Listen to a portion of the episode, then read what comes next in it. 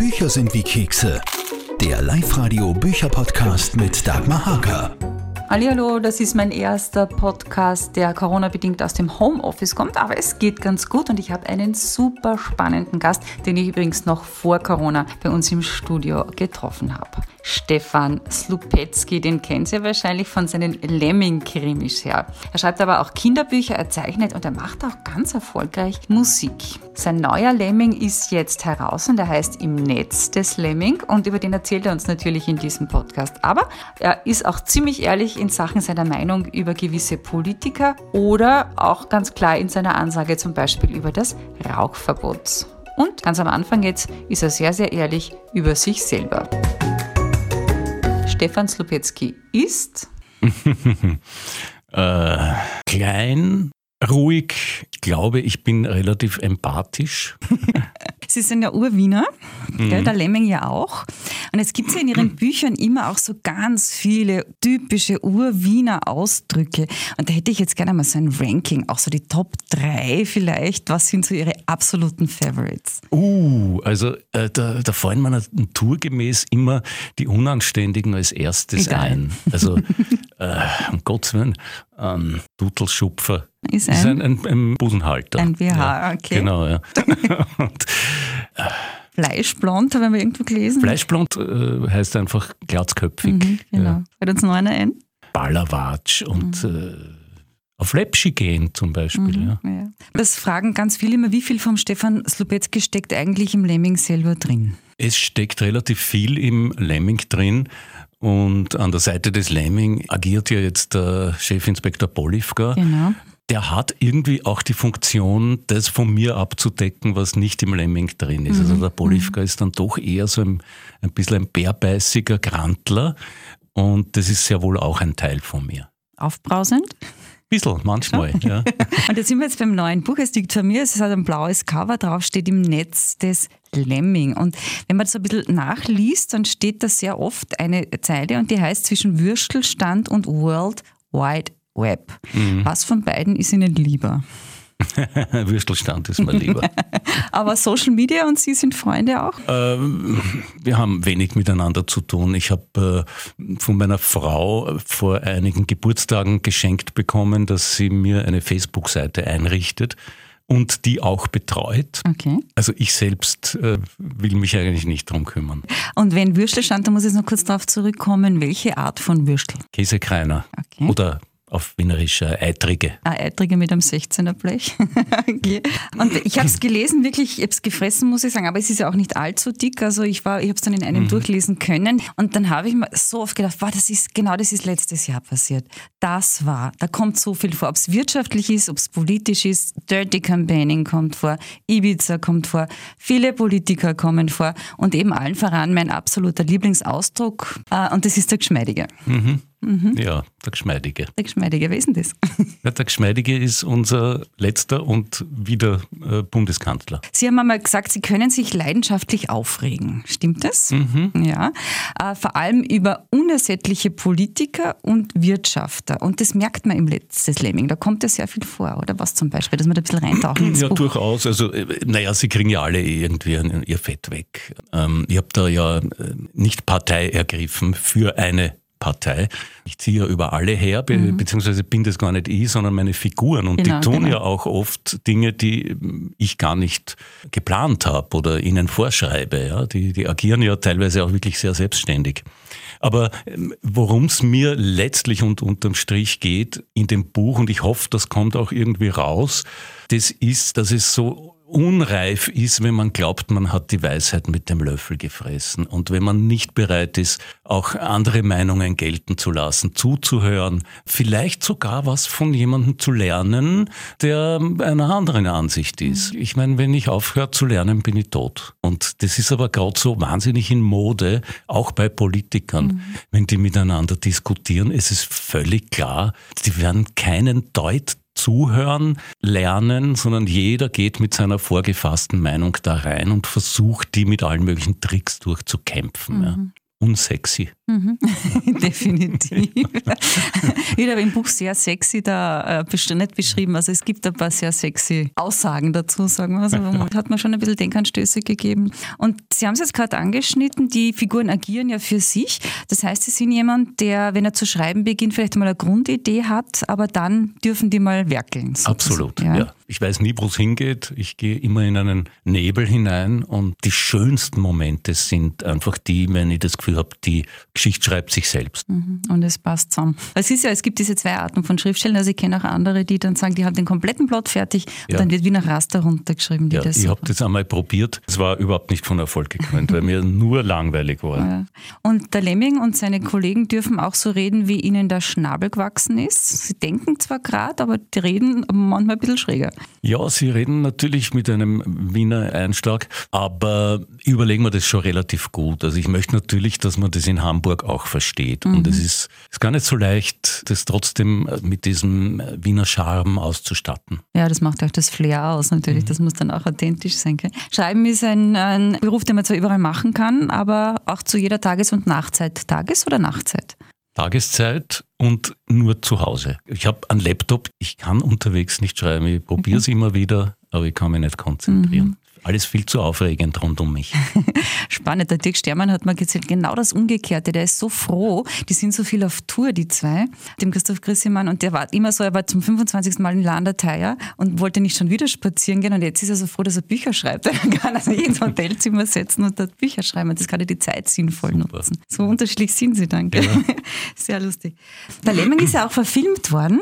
Der erste, ja. Ja, genau. Mhm. Den hat der Fritz Karl gespielt dann mhm. und der Roland Thüringer, glaube ich, war der Krotznicker. Genau, Gibt es jetzt auch weiter Pläne oder nie mehr wieder? Oder? Nein, es war ähm, aufgrund verschiedener Umstände, das Wetter hat mitgespielt. Es, es, es ist die, die Zuschauerzahl ein bisschen unter den Erwartungen geblieben. Ja. Und deshalb wurde das dann von der Filmfirma nicht weitergeführt. Schade. Ja. Hm. Na, wer weiß. Sagen niemals nie. Und wenn man jetzt so auf den Spuren des Lemming, was soll man denn sich anschauen in Wien? Am besten die unentdeckten kleinen schmutzigen Ecken, die Beiseln in der Vorstadt. Da finde ich, lernt man Wien am besten kennen. Okay, klingt gut. Ähm, aber machen wir noch einen, so einen Slubetzky-Tourismus-Tipp. So, ich komme nach Wien und muss sehen, tata. Den kleinen alten vergessenen jüdischen Friedhof in der Seegasse. Ja, Spezialtipp kriegt nicht jeder, nur unsere Podcast-Hörer. Und jetzt kriegt der, der Stefan Slubetzky Fragen von mir. Kurz und kompakt. Lieber Gin Tonic oder ein Glaserl Wein? Je nachdem. Darf alles sein. Ja. Sehr gut. Was sind denn die drei schönsten Gründe dafür, Krimis zu schreiben? Die Abendlesungen mit einem Spritzer und vielen, vielen netten Menschen, mit denen ich nachher noch plaudere. Ähm, die Wertschätzung, die mir oft entgegengebracht wird, im Form von Mails oder auch persönlich. Ähm, ja, und die Interaktion mit meinen eigenen Figuren. Mhm. Mhm. Sie sind bekannt, dass Sie gerne im Kaffeehaus sind. Wie viele Stunden pro Tag, Hand aufs Herz? Ich bin nicht mehr im Kaffeehaus. nicht mehr? Nein. Weil?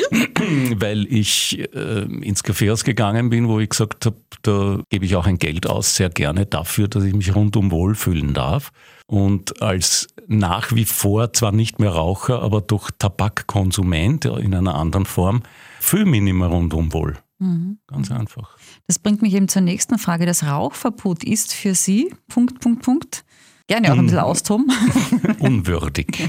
Weil? Weil ich glaube, dass es einer modernen Demokratie angemessen ist, dass es für jedes Hobby, jede Lust, jede Vorliebe irgendwo eine Nische gibt, wo man sie auch ausleben darf. Mhm. Bevormundung? Ja, ich halte es für Religion und ich, ich finde sozusagen religiösen Extremismus, wie er hier betrieben wird, immer unangenehm. Ähm, sie sind Vater, auch eines Teenagers. Die Pubertät ist.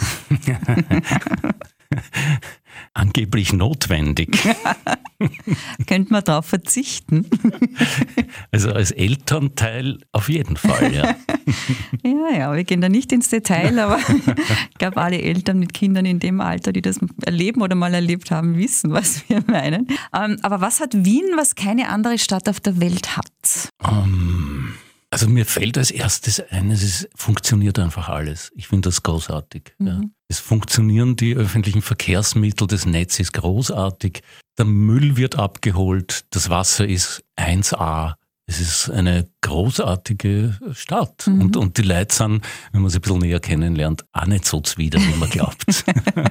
Berufskrantig, habe ich mal gehört, aber eigentlich ganz nett. Ähm, wie hat denn Ihre Mama Sie als Kind immer genannt? Stepsi. Stepsi, schön. Aber heute darf sie es nicht mehr oder, oder darf Nein, das noch werden? es nicht mehr. Ne? Okay. Familie bedeutet mir? Sehr viel. Mhm. Sexy finde ich. Meine Frau. Ja, richtige Antwort. Mit zwei Millionen im Lotto, würden Sie? Würde mir überlegen, wem ich was gebe davon und wie viel. Und mit dem Rest würde ich es uns gut gehen lassen. Ähm, wenn Sie eine Frau wären. Oh, da fällt mir so viel ein. Was würden Sie tun? Was würde ich tun? Wenn außer einem Duttelschub verdanken. würde ich mich noch mehr darüber ärgern, dass Frauen so viel weniger verdienen im Durchschnitt als Männer. Und wenn, oder was würden Sie für kein Geld der Welt machen? Ich würde meine Familie nicht verlassen. Ich äh, würde, äh, glaube ich, auch keinen Freund verraten für mhm. sehr viel Geld. Nein, ich würde mit Sicherheit keinen Freund mhm. verraten. Äh, was ist im Kühlschrank? Im Kühlschrank ist Milch, Hafermilch, Käse, äh, verschiedenste sehr scharfe Chilisoßen. Heinz Mareczek hat gesagt Licht. ja. Die erste CD oder Schallplatte war es, glaube ich, bei Ihnen eher war, ever? Die ich gehört habe oder die ich gemacht habe? Die gehört, also, so, also als Jugendlicher. Okay. Also die erste, die mir in Erinnerung ist, ist äh, André Heller und Helmut Qualtinger. Und jetzt fällt mir der Titel nicht mehr ein. Es waren ganz, ganz hässliche Lieder drauf. Aber großartig. Und ja. jetzt aktuell, was, was ist der Musikgeschmack? ähm, ich höre sehr gern Jazz, aber ich höre natürlich auch immer wieder sehr gern äh, Kolleginnen und Kollegen aus der neuen Wiener Liedszene. Und was will der Stefan Slubetzky unbedingt noch machen in seinem Leben? Ich habe keine hochtrabenden Pläne. Ich wollte eigentlich immer in die Südsee einmal in meinem Leben. Und inzwischen glaube ich, dass ich da nicht hin will, weil meine Vorstellung davon so schön ist, dass ich mir die nur zerstören könnte. es ist weise. Sehr schön. Und ganz zum Schluss hätte ich einfach noch gern so in zwei, drei Sätzen zusammengefasst, worum es im Netz des Lemming geht. Im Netz des Lemming geht es um Hass im Internet, um Hass in den sozialen Medien, um Beeinflussung, Manipulation der öffentlichen Meinung, um den Versuch immer wieder der Politik, die Menschen in Lager zu spalten, weil halt äh, sich dann leichter herrschen lässt. Und mittendrin ist der Lemming. Mittendrin ist der Lemming, wird mhm. selbst zum Opfer eines Shitstorms und ist konfrontiert mit dem Selbstmord eines kleinen Buben, wo es ohne jetzt spoilern zu wollen, aber wo es sehr wohl auch darum geht, dass äh, sein Vater sich für Flüchtlinge einsetzt und das eine Art von Resultat davon ist, dass dieser Bub in den Tod getrieben wird. Mhm. Wenn man darüber schreibt und recherchiert, geht einem das nahe? Oder wie kann man sich da distanzieren? Ja, das geht mir schon nahe. Und äh, es gibt auch Szenen, die wirklich, wirklich sehr, sehr unlustig sind in dem Buch. Und das ist für mich immer sehr spannend zu beobachten, wie lang brauche ich, bis ich meinen Humor wiederfinde. Mhm. Weil ohne Humor geht gar nichts. Und das schlägt sich dann aber auch wirklich im, im Text nieder, also wo ich dann wirklich einige Seiten brauche, bis bis ich mir es wieder gestatte, was Skurriles oder Witziges stattfinden zu lassen. Ist es wirklich so, dass einmal geschrieben, nicht mehr korrigiert, das steht dann dort? Also höchstens korrigiere ich vielleicht noch äh, irgendeine sprachliche Wendung, aber inhaltlich ist das, was geschrieben ist, unverrückbar. Das biegt. Das biegt, ja. okay, Dankeschön. Ich danke. Stefan Sobetzky, der Wiener Bestsellerautor, war das in diesem Live-Radio-Bücher-Podcast. Ich bin die Dagmar und ich bemühe mich natürlich, dass ich es trotz Homeoffice schaffe, alle zwei Wochen einen neuen Podcast draufzustellen. Und für euch bitte bleibt gesund und zu Hause. Bücher sind wie Kekse. Der Live-Radio Bücher-Podcast mit Dagmar Hager.